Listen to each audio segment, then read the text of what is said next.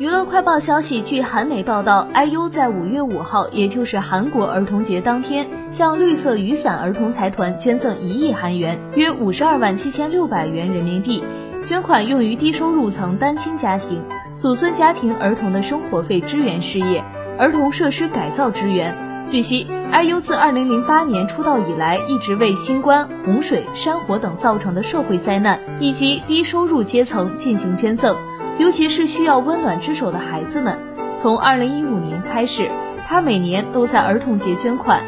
二零一九年，福布斯官网公开发表的一篇文章，显示 IU 被列入二零一九亚洲慈善英雄，是唯一一位上榜的亚洲歌手，也是入围中最年轻的慈善家。